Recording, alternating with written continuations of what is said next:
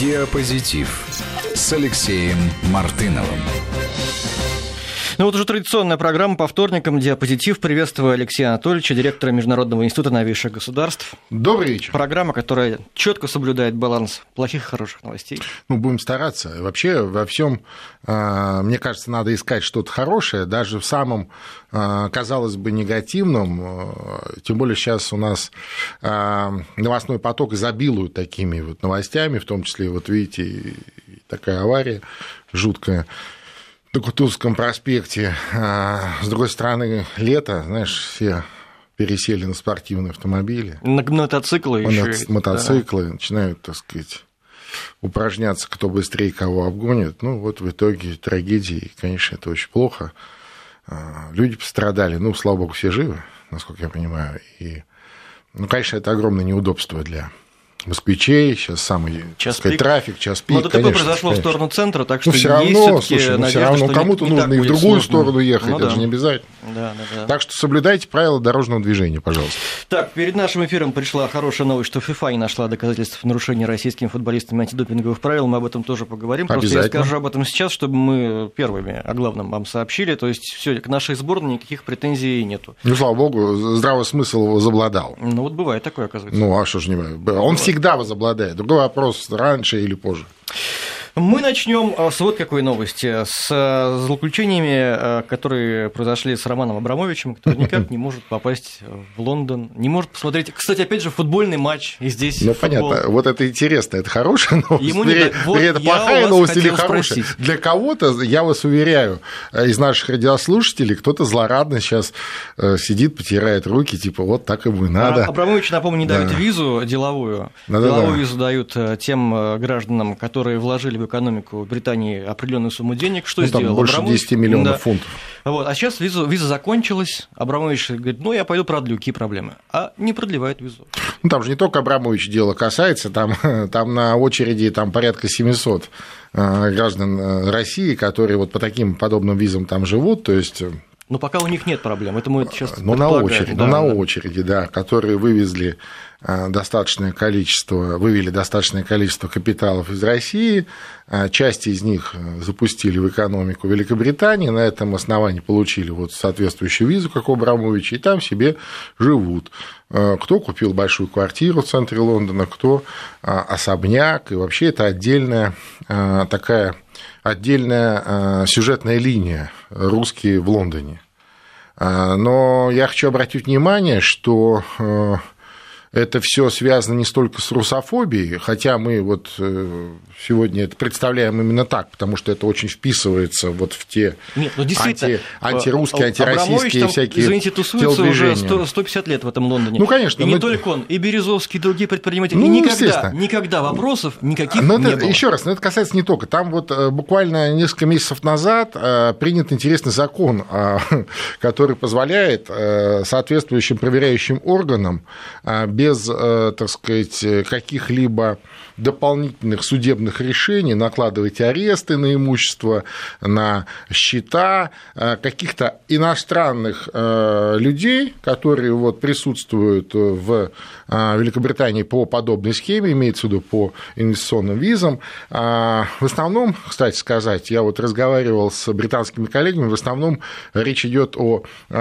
китайцах, значит, пакистанцах, а на третьем месте, э, по-моему, э, кто-то из а, э, арабских Эмират, ну, а, арабский мир, и только на четвертом месте, так сказать, наши отечественные новориши, которые по разным причинам уехали в Великобританию. Ну, кто-то, кстати, бежал от проблемы с законом, от серьезных проблем, а кто-то и просто так, так сказать, решил поменять, что называется, воздух Родины на Туманный Альбион. Ну, так вот, вот, так вот говорит, что мы там представляем как русофобию, но так или иначе мысль возникает, когда проходит огромное число лет, там, с времен образования Новой России, туда едут предприниматели, в том числе угу. и преследуемые здесь, и мы ну, просим помочь в расследовании уголовных да, дел, да, просим не выдают. выдать. Их не выдают. Их не выдают. Да, да, с и вдруг что-то происходит, с и возникает вопросы, выдачи нет. возникает вопросы к человеку, ну, к которому, наверное, меньше всего может возникнуть вопросов из всех тех предпринимателей, которые там в этом этом Лондоне находятся или находились.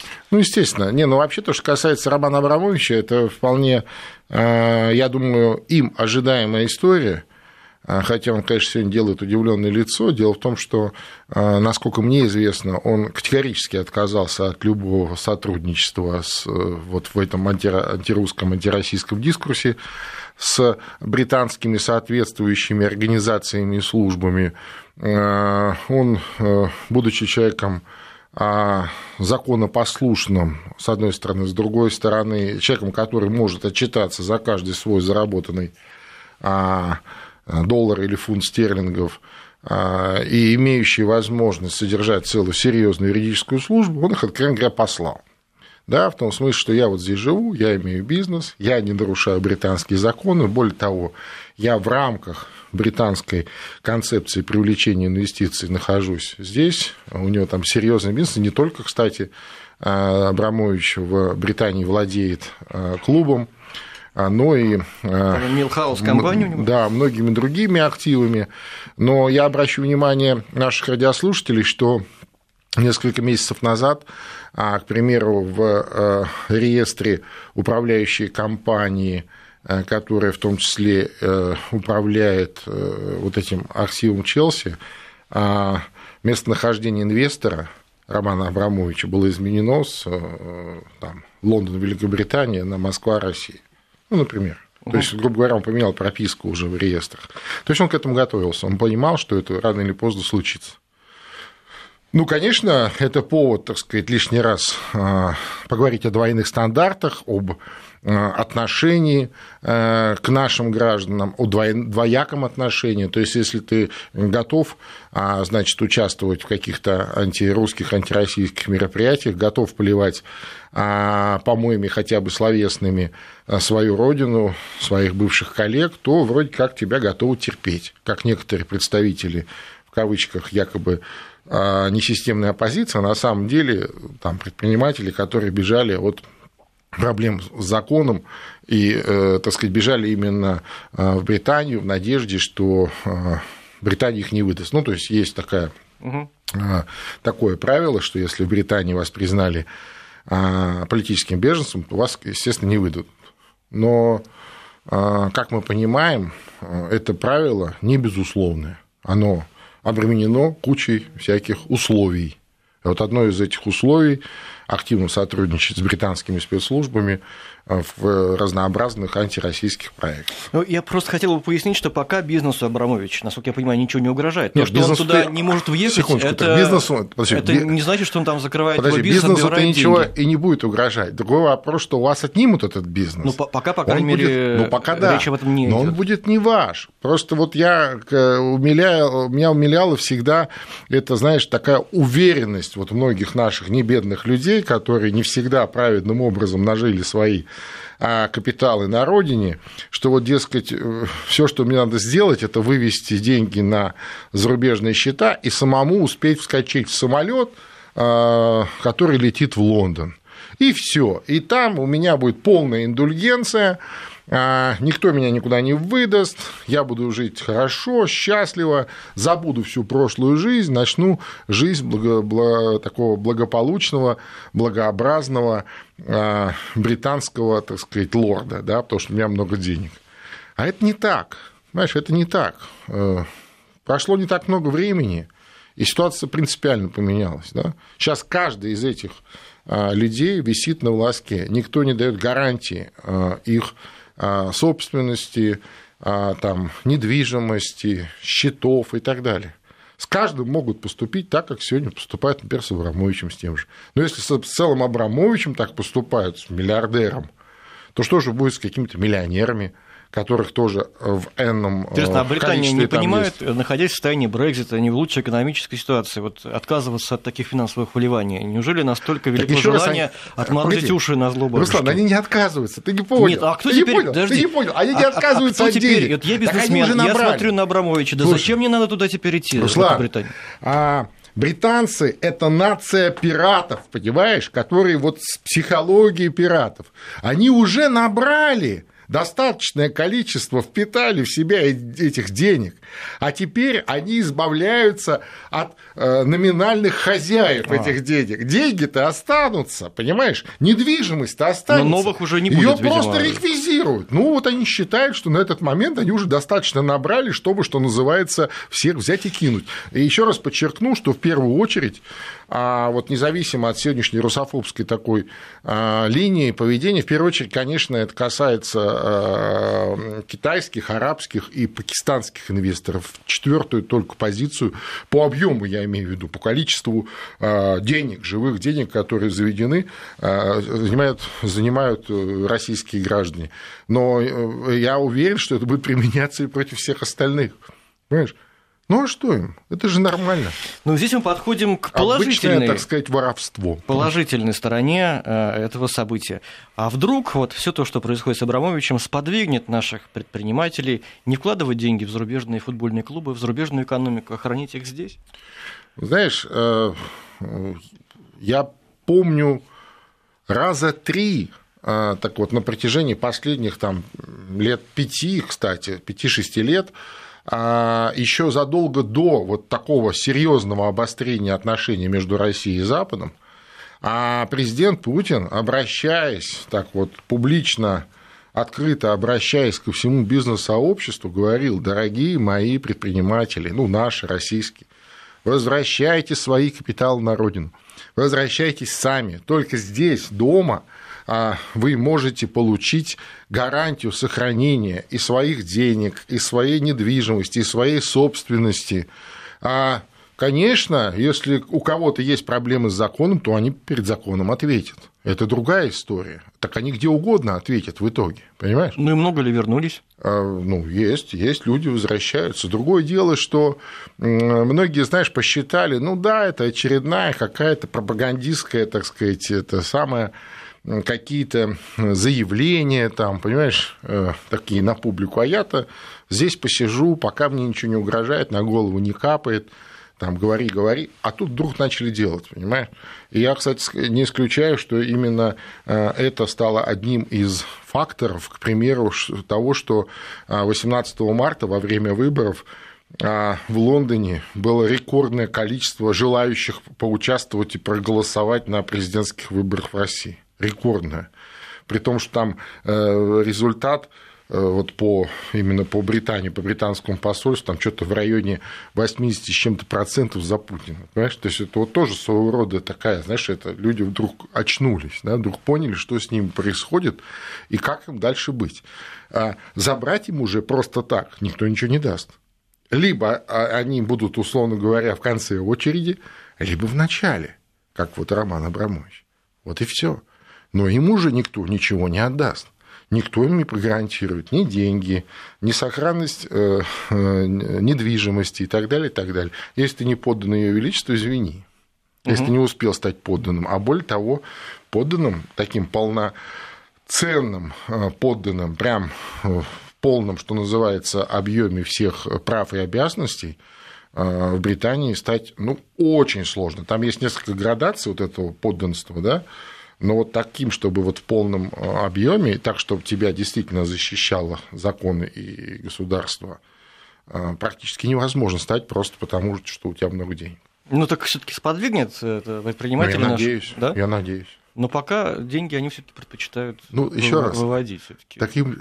Надо быть объективным, конечно. Так смысл не в этом. В этом смысл моменте. в том, что где-то начиная с этого вот года, с января, а в э, лоббистских структурах, разнообразных брокерских структурах западных финансовых появилась услуга возвращения денег на родину, ну, условно, в кавычках. Если раньше был бизнес э, здесь, да, по какие-то схемы по выводу денег за рубеж, то теперь существует еще раз на Западе, в западных финансовых э, структурах, там всяких брокерских конторах, посреднических, лоббистских, услуга возвращения или разработка схем по возвращению денег обратно в Россию. Напрямую все, больше это не в вашей воле. Вы не можете просто так вот, знаешь, это открыв компьютер, э, взять, перевести деньги со счетов там в Британии, например, э, на российские счета. Вам этого не позволят сделать. Все, лавка закрылась. Понимаешь? Хочешь, сиди пока, может, пригодишься. А не хочешь, ну, вали, только деньги-то останутся. Все абсолютное бесправие, и никто ничего не может сделать. Ну, представляешь себе, а, какого уровня человек, вот Роман Абрамович, в том смысле, что у него есть целый, целая армия юристов, адвокатов, лоеров разнообразных, в том числе и британских. Он ничего не может сделать. Ничего. Все. А с другой стороны, здесь такие вроде условия создаются, деофшоризация объявлена, налоговая да. это самое, амнистия, да? Как? Ну, конечно, конечно. Я думаю, что еще а, вот эта идея а, что в России нужно открывать офшоры свои собственные, да, да, да. например, в Крыму, ага. где-то еще. А, между прочим... Крыму тоже опасно. Ну, Чем же опасно? Ну, вот как... Э, Абсолютно не опасно. Крупные компании там, Абсолютно там опасаются. Да плевать, послушай, огромное количество а, людей, я же не говорю про российских даже предпринимателей, вообще в мире огромное количество людей, которых крайне настораживает поведение сегодня Британии, да, как финансового центра, США как э, центра э, главной э, эмиссии главной резервной валюты. Понимаешь? Многих настораживает. Получается, что правил общих нет. Нету, вот, ну, знаешь, как раньше было, универсальные какие-то правила, независимо, как тебя зовут, а, откуда из какой то страны, ты вот можешь сюда приехать, здесь положить, и это будет гарантировано, это вот, как сказать, знаешь, не, не, не незыблемо, как сам а, американский доллар. А на самом деле и доллар как-то не так, так сказать, незыблем, да, и, и правила не работают. То есть вот одного хлопнули, другого обманули, третьего, четвертого, пятого, все. А где э, прятать деньги, где хранить деньги, да? И один за другим вот эти традиционные офшоры накрываются, да, попадают под контроль а, чьи-то, чей-то. Угу. Поэтому, я думаю, такая а, услуга будет очень востребована для многих в мире. Поэтому нужно открывать в России финансовые офшоры. В Крыму, не в Крыму. В Крыму, кстати, отличная идея. Нет. Конечно. Ну, и все, и все деньги будут к нам ехать. По наоборот, прямо по мосту по-новому все деньги. Фургоны. Да как, как Нет, вариант. Короче говоря, если серьезно. КАМАЗы, подводя... груженные золотом. А подводя итоги этой новости, она, конечно, грустная в том плане, что, ну, грустно, наверное, Абрамовичу не иметь возможности съездить на матч родной команды. А с другой, не, ну, стороны, слушай, с другой стороны, мы можем обернуть на пользу эту ситуацию себе в плане Согласен России, полностью. нашей экономики, создав условия для бизнесменов здесь, для того, чтобы они а, возвращались оттуда, откуда их выгоняют, и приезжали, приносили деньги сюда, к нам, в нашу казну. Ну, я вот, кстати, вот заканчивая, так сказать, эту тему, слабо себе представляю, что подобным образом а, британское правительство стало бы действовать в отношении американского какого-то миллиардера. А вот посмотрим, ведь э, закон, который принят э, в Британии, он для всех ведь одинаковый? Закон должен... для всех. Закон вот посмотрим, всех. столкнутся ли с трудностями какие-то другие предприниматели из других стран, не только из России, а из других. Вот будем наблюдать внимательно. Ну, кроме вот этих, которые я перечислил, вот да. мне бы хотелось хотя бы да. одного американского миллиардера Посмотрим. увидеть в подобном, будем смотреть. в подобном положении. Будем, будем наблюдать. Сейчас мы новости послушаем последние, и потом вернемся. Диапозитив с Алексеем Мартыновым. С директором Международного института новейших государств Алексеем Мартыновым я бы уточнил. Алексей Анатольевич. Да, да, да. Э, вот еще одна новость пришла, которая из, из э, Европы, это не из Британии уже, а из Германии. А, Германия возрождает танковые, возрождает танковые войска для сдерживания России. А, в местной прессе опубликован материал, в нем говорится о возрождении танка «Леопард-2» в новой модификации, который призван служить сдерживающим фактором для России. Машина носит такое, также, такое же название, как и А-7В, который принимал участие в Первой мировой войне. Во второй? Э, Наверное, во второй. Нет, в первой. Ну, написано у меня. В Первой мировой войне не было леопардов, но бог с ним.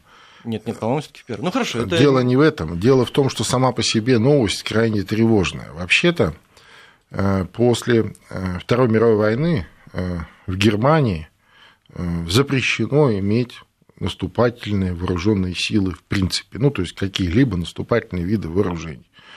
А сегодняшний а, значит, сегодняшняя немецкая армия а, – это а, армия оборонительная, так сказать, э, немногочисленная, а в качестве, собственно, под этим соусом на территории Германии находится там почти два десятка американских военных баз, и, соответственно, Германия сама не имеет законного права иметь наступательное вооружение. Танковые войска или танки – это наступательное вооружение. Но они-то говорят для это, сдерживания я, России. Я то есть, понимаю, что обороны... они говорят, но я говорю, что э, как это принято, так сказать, э, в мировой классификации вооружений. Танки – это наступательное вооружение. Э, соответственно, а Германия переходит, ФРГ переходит вот эти красные линии. Понятно, что они это переходят не просто сами по себе, так сказать, их на это американцы подталкивают, закрывают глаза – а затыкают ненужные э, рты и уши, чтобы никто не видел, не слышал, э, что происходит. Но, тем не менее, мы же с вами об этом говорим, стало быть, позицию по этому поводу Россия тоже, очевидно, свою выскажет. Но, безусловно, это такая вещь очень символичная и очень тревожная. А, мы помним, как а, танковые дивизии вермахта себя проявили во время Второй мировой войны. Мы помним танковое сражение под Курской дугой, а, которое не имеет до сих пор аналогов в истории да, по количеству бронетехники с обоих сторон. Ну и, соответственно, немцы там получили сокрушительное поражение и так и не восстановили больше своего Э, танкового потенциала. А вот сегодня, нарочито повторяя аббревиатуру, даже техническую, ну и обиходное название танка, они вот заявляют об этом на весь мир. Ну, безусловно, это своего рода провокация. Это провокация, так сказать, достаточно опасная, на мой взгляд. Угу. Но к чему она может привести, эта провокация? Нам-то как-то следует на это реагировать? Безусловно, еще раз. Я уверен, что реакция, ну, по крайней мере, на уровне заявлений соответствующих а, структур и служб э, государственных российских на этот счет будет э, и в том числе дипломатических структур, имеется в виду. Слушай, э, я вот а, о чем подумал, Алексей. И военных. Я вспоминаю фильм, который вышел, кажется, в Швеции о мнимом нападении России да, кажется, там он вышел не так давно. Это документальный, да. документальный. Что оно такое? Документальный э, игровой. Реконструк... Такой, ну, документальный игровой, да, да, да. Скажем так. Вернее, псевдодокументальный. Реконструкция фантазии. Вот так скажем, псевдодокументальная, ну, да. да. Потом э, вот эти вот опасения в Прибалтике, чтобы на них нападем, теперь и в Германии. Мне вопрос, они реально боятся нас да нет. или это мина какая-то? А, да мина нет. не в плане, э. что взрывается, слава богу, а в плане какая-то поза непонятная. Нет, дело не в этом. Дело в том, что все, за всеми подобными заявлениями начинаниями э, в первую очередь стоят деньги. Это серьезные ассигнования там, на разработку, на э, испытания, производство разнообразных видов вооружений. Э, этим, этим активно пользовались, вот подобным приемом активно пользовались в США всегда, ну, по крайней мере, последние там, лет 50, да, а сейчас активно это продвигается. Посмотрите, какой бюджет в США военный вот, буквально принят на следующий год, там порядка 800 миллиардов долларов. В отличие от Германии, где он меньше 2%. Конечно, ну а что Германия? Германии тоже хочется, тоже хочется отжать побольше, так сказать, денег налогоплательщиков, в том числе и на подобные вещи. Ведь а военные разработки, как правило, за собой тянут э, развитие ну, разнообразных отраслей. А это такой своего рода драйвер а, развития технологий, и на фоне того, как э, неожиданно для всех это получилось у нас, да, несмотря на то, что по мнению прошлого американского президента наша бензоколонка разорвана в клочья, но имеется в виду экономика нашей страны, и мы ни на что не способны, э, кроме того, как э, доедать последние значит, консервы, которые мы купили на последние нефтедоллары. А, вот.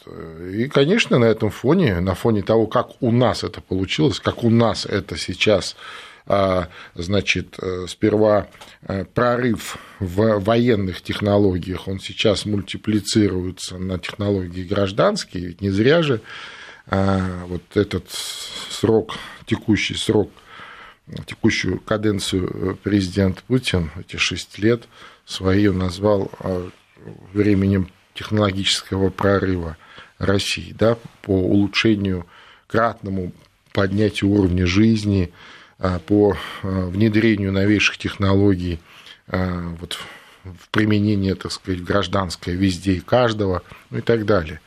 Да, вот мы этот этап неожиданно для всех вдруг прошли, понимаешь, мы выстрелили, а они еще нет. Вот и все. Вот и отсюда все эти разговоры. Хотя, еще раз, разговоры опасные.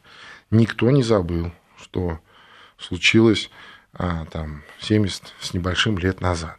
Никто не забыл. Пока еще, слава богу. И я считаю, что как было, так и должно быть никто не должен позволять Германии иметь э, наступательное вооружение. Но это их наказание, понимаешь? Это их бремя за Третий Рейх, это их бремя за Гитлера, за фашизм, за нацизм, за концлагеря, за э, миллионы э, убитых даже не военных, я про гражданских имею в виду, на оккупированных территориях, замученных и так далее. Понимаешь? Вот и все. Они что-то забывать об этом стали в последнее время. Нужно напоминать. В общем, статус мы присваиваем этой новости негативный. Согласен. И даже, как там есть классификация, оранжевый уровень. Я бы сказал, крайне тревожная эта новость. Крайне тревожная. То есть она вот она в перспективе крайне тревожная. Но, с другой стороны, наверняка же это давление идет э, из Вашингтона, который давно критикует э, Германию, что у них недостаточно расходов на, на оборону. Ну, конечно, но это не то же давление. Это не давление, это скорее такое потворство. Знаешь, дело в том, что э, вот эти попытки расширить свою спектр своей армии, во-первых, увеличить количественно по составу, а также по качеству вооружения в Германии были давно. А, были там заезды на а, вооруженные силы Европы, там несколько лет назад дискуссия об этом активная шла.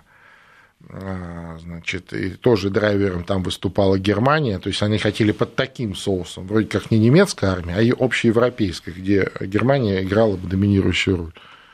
А, но понятно, что при э, том, что существует НАТО, зачем вам еще европейская армия, что за глупости, да? То есть это вот логика уже американская. Ну, вы платите за НАТО, э, и все, и будет у вас. Зачем вам придумывать что-то новое, то, что тоже стоит денег? А, за скобками остается, зачем вам э, суверенитет, если у вас есть мы, да? А ведь армия – это суверенитет, это э, одна, один из главных э, показателей суверенитета той или иной страны, это наличие собственной, собственной армии, возможности защищаться. Да, э, ну, а мы тут много негатива в последнее время как-то, мы же обещали баланс соблюдать, поэтому перед тем, как мы уйдем на небольшую паузу, а впереди у нас прогноз погоды, самый подробный, тоже мы надеемся позитивный. Это новость, пришедшая только что с пометкой «Молния, молния, молния», сверкающая. Доллар опустился ниже 61 рубля впервые с 20 апреля. Хорошо ли это или плохо? Вот это, кстати, вопрос. Но есть же разговор о том, что для экономики российской это не так уж и выгодно, поскольку мы же Конечно. за доллары продаем Конечно. И опять же здесь двойственность. С одной стороны, нам, как гражданам, наверное, это выгодно. А чем это выгодно? Если, если, ну, как, если вы как гражданин... Если мы едем за границу, например. Нет, выгодно. если вы как гражданин э, каждый заработанный, э, так сказать, рубль бежите в обменник и превращаете в доллар, то это, Нет, ну конечно, ну, выгодно. Ну, всякая там техника э, бытовая, она же вся за доллары закупается, правильно? Ну, и что? Она, наверное, по крайней мере, не подорожает теперь. Не, подожди, подожди. то есть она дорожает, когда доллар поднимается. Но я почему-то ни разу не видел, чтобы что-то дешевело, когда доллар опускается. Особенно бензин. Ну, да. Это, который дорожает при любых условиях. Мы сейчас прервемся, да, и вернемся. Диапозитив с Алексеем Мартыновым. Да, директор Международного института новейших государств Алексей Мартынов здесь, в студии. Мы готовы приступить к обсуждению следующей новости. Сегодня российское правительство приступило к своей работе. Ну, Ура. хорошая новость. Хорошая, ну, то, что приступило, новость. это хорошо. Я напомню нашим радиослушателям, как э, полгода не могли собрать правительство в Германии, например. Вот, ну, в той же самой Германии, которая вот теперь угу. танки собрала в Италии строит. то же самое. В Италии да, а, как там долго судили, рядили, знаешь, и ага. вот это все время сплошные убытки.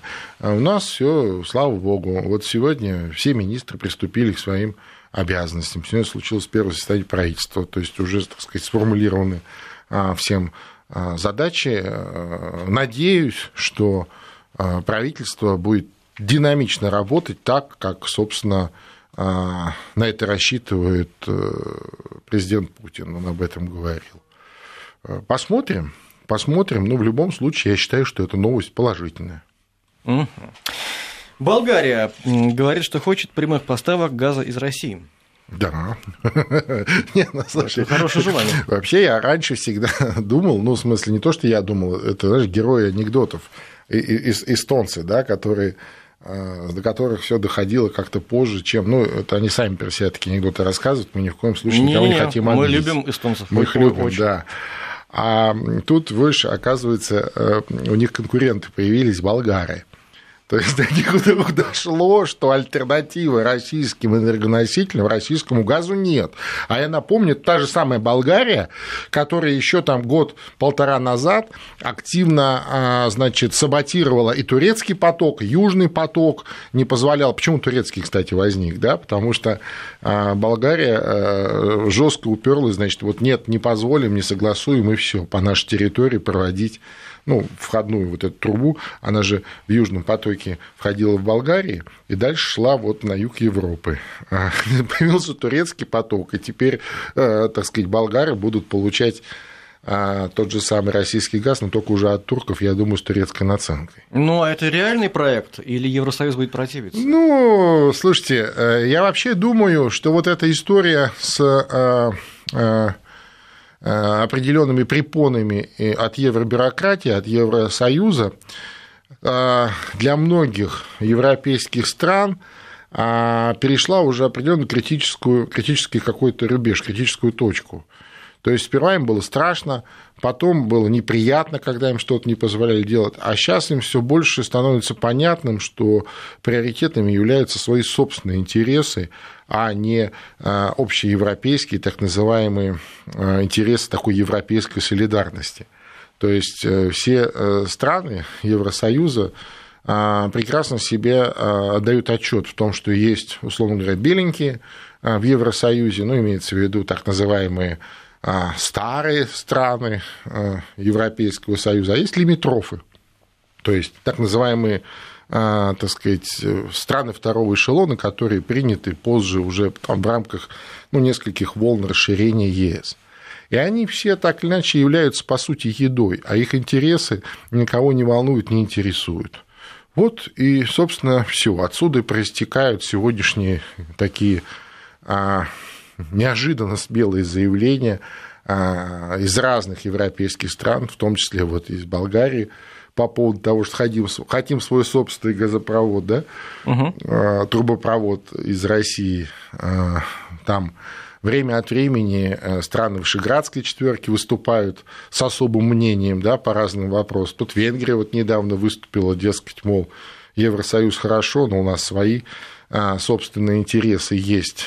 И мне кажется, это говорит о очень глубоком кризисе самого Европейского Союза, как такого надполитического образования. То есть можно констатировать, что так называемые Соединенные Штаты Европы, а, так и не родившись до конца, по сути, не состоялись. А сегодня уже в Брюсселе довольно громко заявляют о том, что мы, дескать, будем сбрасывать эти мешки ненужные с мешки с песком, да, то есть вот таким образом аллегорично а, значит, указывая на ненужность тех или иных стран, членов Европейского Союза, что, дескать, от них одни убытки, их можно как мешок с песком сбросить, и тогда э, воздушный шар Европейского Союза еще какое-то время полетает. Ну, возможно, в, в этом есть, кстати, доля истины. Ну, может уж быть. слишком но, разноперстная страна Но Европы, дело в том, что это и же... экономически, да, и но, ментально. Но это, но это прямо, а, не просто прямо противоречит вот принципам, на которых э, построен современный Европейский Союз, ну, как союз политический, да, а это разрушает вот эту политическую ткань а, современного Европейского Союза. И неминуемо, я убежден в этом, неминуемо Европейский Союз вернется к э, идеям Союза сугубо экономического, из которого он и вырос в свое время, да, там Союз угля и стали, Бенилюкс, потом ЕС, а потом они стали строить такой Советский Союз наоборот, вывернутый наизнанку. И что из этого получилось? Ничего. Все равно остались там две главные страны, третья вообще отвалилась, я имею в виду британский Брексит. Угу. Ну и все, вот и все, вот и все. А все остальные так или иначе в подвешенном, в несчастном состоянии. Каждый. Я же не призываю э, и не думаю, что все прям вот знаешь, ну все отделятся друг от друга заборами и опять начнут воевать, как это в Европах бывало много раз, в том числе две мировые войны происходили на европейском континенте в основном. А, но я думаю, что э, все вернутся вот к целесообразности экономической. Понимаешь? То есть все будут как-то делать, как говорит сегодня э, президент Трамп, делать э, хорошие сделки и исходить из, так сказать, позиции выгодно-невыгодно. А что такое европейская солидарность или евроатлантическая солидарность? Да ничего. То есть в итоге сегодня, в том числе и США, заставляя европейские страны вот в рамках этой мифической евроатлантической солидарности делать абсолютно невыгодные для них вещи, причем убыточные, они лишний раз подчеркивают, что это просто такая, знаешь, а, красивая обертка, форма для а, того, чтобы объяснить самим себе, почему, а, значит, они находятся в подчиненном положении. То есть все. Ну и вернемся в заключение к позитивной новости этого часа. ФИФА не нашла доказательств нарушения российскими футболистами антидопинговых правил. Ну, и хорошо. Мы примем участие в ну, чемпионате ну, мира без всяких проблем. Не, ну, во-первых, это очевидно, так бы оно и было. И я хочу сказать, что ФИФА, в отличие от ВАДА а, и прочих э, подобных контор, которые э, уж больно легко попались под а, значит, влияние, а скорее под управление конкретным а, странам и организациям, ну, что тут говорить, даже Международный Олимпийский комитет и тот не сумел, так сказать, а, сохранить свою чистоту в этом смысле. Вот ФИФА сумел. ФИФА оказалась самой устойчивой и самой стабильной международной спортивной организацией, который, для которой главное, собственно, спорт, главное праздник футбола, а, а не вот эти вот политические или околополитические дрязги с использованием спортивной темы. Теперь Слава ничто Богу, что так. не сможет помешать нам прекрасно выступить, победить на чемпионате ну, мира по футболу, победить, не, победить, не разочаровать но, болельщиков. Да, победить, не победить, но я уверен, что российская сборная выступит достойно. Все на футбол. Спасибо большое, директор Международного института новейших государств Алексей Мартынов. Диапозитив.